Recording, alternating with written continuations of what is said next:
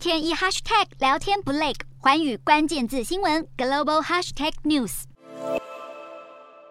中国海军舰艇结束了台海军演任务，掉头返回母港。随后，中国解放军东部战区就在八月十日的下午宣布，已成功完成在台海周边海空域的联合军事行动。裴洛西离开台湾后，中国随即宣布，从四日至七日在台湾周边多个区域展开实弹演习。期间，除了涉及十一枚东风系列弹道飞弹之外，还不断派遣军机与军舰多次跨越海峡中线。不过，演习并未如期结束，解放军又在八日与九日加码两天的海空联合军演，最后在十日演习才正式告终。但同一时间，解放军却宣称未来会向台湾进行常态化战备警训。中国对台军事挑衅持续引来各国政要的抨击，其中正在角逐英国首相大位的英国外相特拉斯，也在十日召见中国驻英大使郑泽光，并要求郑泽光对裴洛西访台后中国对台湾采取的行动做出解释。不过，郑泽光不但毫无解释之意，还警告英国政府，如果真心关心台海局势，就不要跟着美国玩火。郑泽光还借机指控美国是挑起台海争端的肇事者，而特拉斯则坚持自己的立场，批评中国政府咄咄逼人的言论和行径已经严重威胁区域和平安全。